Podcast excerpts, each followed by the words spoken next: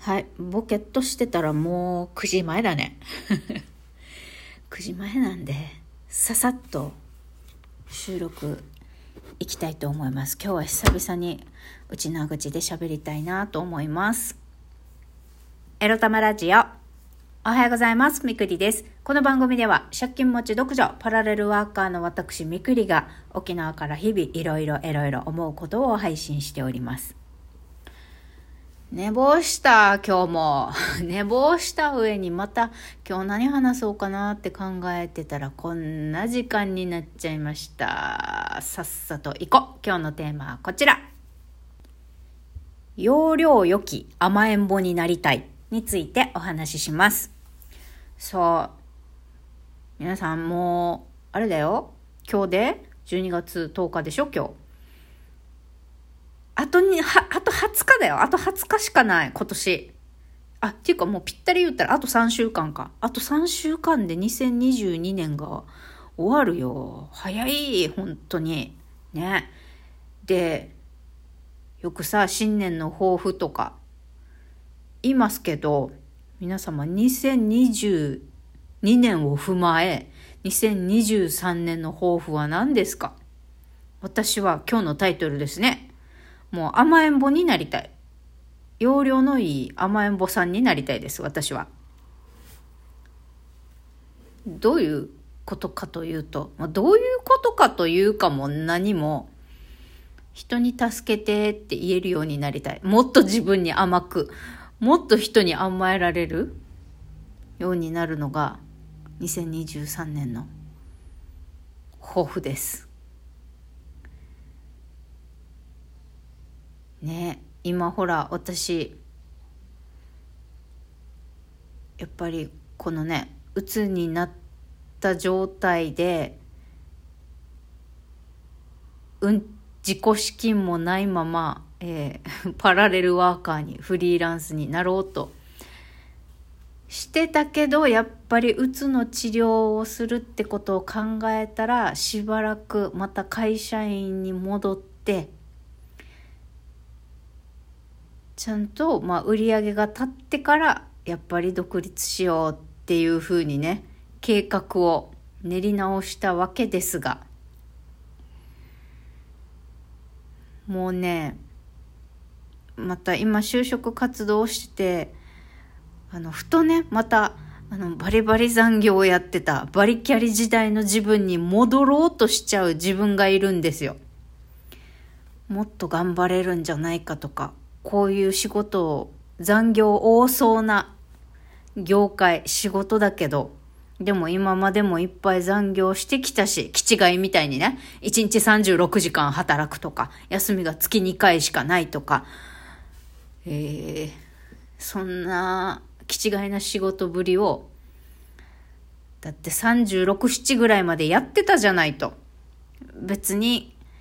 今またそういう風になってもいけるんじゃないって、前の自分に、ついつい戻ろうとする自分がいるんですよね。だけど、あんたそれでぶっ壊れたんじゃんって自分にツッコミを入れるわけですよ。おいおい待てと。みくり待て待てって、お前こんなことやってたからぶっ壊れたんだろって。まあ、私が鬱になったのはそもそもは毒親育ちのアダルトチルドレンっていうことでメンタル的な問題があったんだけど、まあそれがベースにあるがゆえに、働きまくって壊れたっていうことがあるわけなんだけど、まあもうね、自分のメンタルの癖、思考癖っていうのは自分で、まあお医者さんに頼るなり、それとも自分で時間かけて治していくのか、それまだちょっとわからないけど、まあそれは自分がプライベートでできる努力であって、これ、うつの治療をしていきながらちゃんと、まあ、借金も返済して、まあ、自己破産するかどうかわかんないけどね。今のところまだ決めてないけど。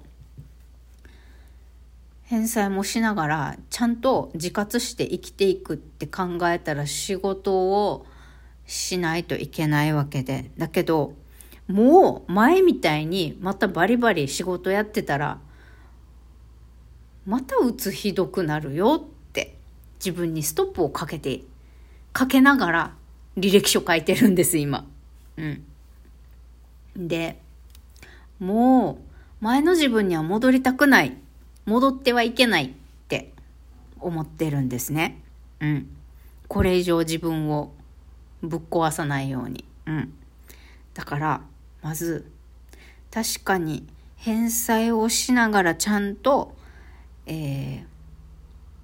生活していける。ちゃんとね、あの、え、必要最低限の、必要最低限のっていうか、ちゃんと栄養も取れるような食事をしながら生活をしていく。まあ、それぐらいのお給料がもらえるね、お仕事にまず、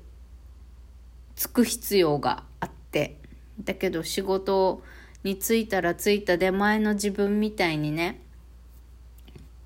あの、バリバリ働き、昇給を目指して、ザ自己犠牲で仕事の売り上げだったり価値を生み出そうとがむしゃらにならないっていうことが2023年の目標ですね。まあ、がむしゃらにならないって言ったらちょっとなんかネガティブかなという気もするので自分に甘く人に甘えられるまあ、ゆるくいこうよ。どんな時も、ゆるくいこうよっていうわけじゃないけど、やっぱり自分を追い詰めないことだよね。追い詰めないために、自分に甘く、他人にも甘える。私に生まれ変わりたい。2023年はね、そういう目標を、目標って言ったら変だけど、まあ、そんな自分になれるような一年にしたいなと思っとるわけです。皆さんどうですか？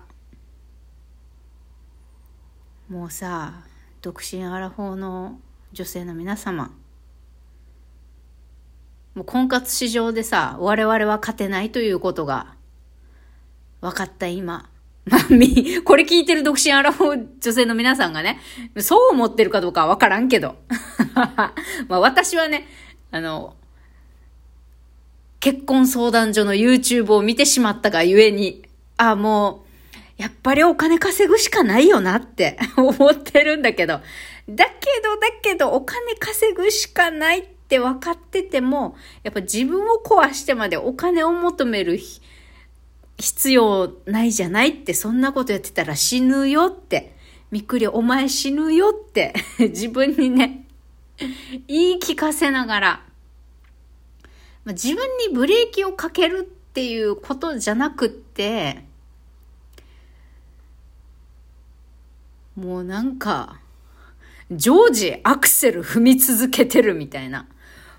なんかもうこれ以上踏めないのにもっといけってずっと押してるみたいな。それやめようっていう話ね。それやめようよって。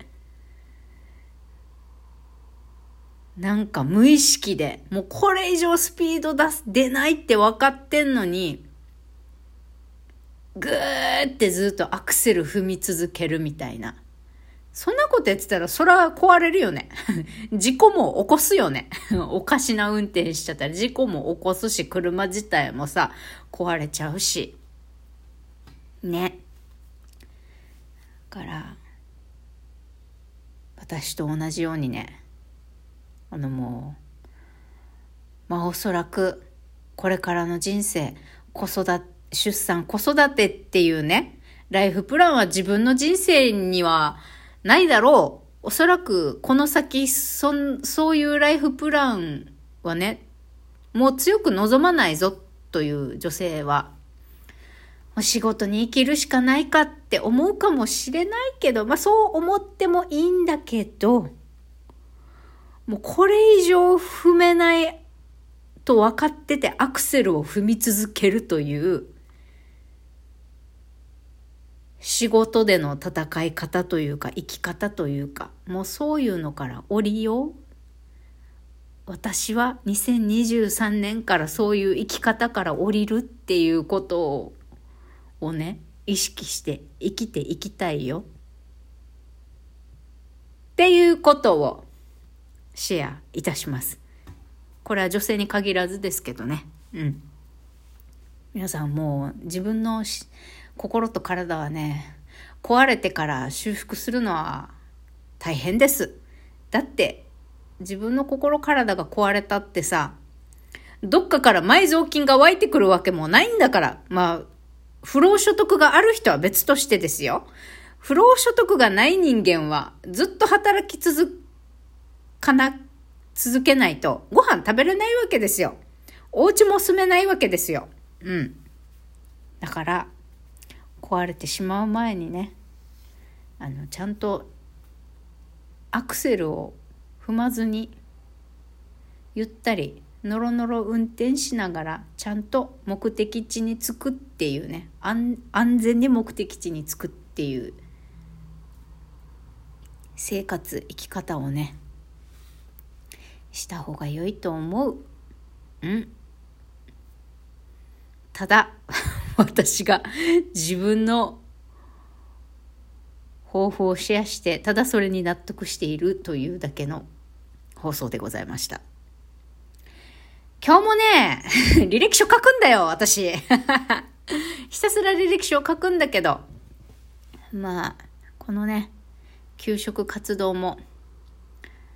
なるだけ楽しみながら乗り切って、ほんと、大晦日はね、沖縄そば食べたいよ。年越し沖縄そば。掃除もちゃんとして、年末の大掃除もちゃんとして、えー、大晦日はね、うちはテレビがないから紅白見ませんけど、私は。年越し沖縄そばを食べてね、ハッピーに2022年終わりたいなと思います。それではまた、バイバイ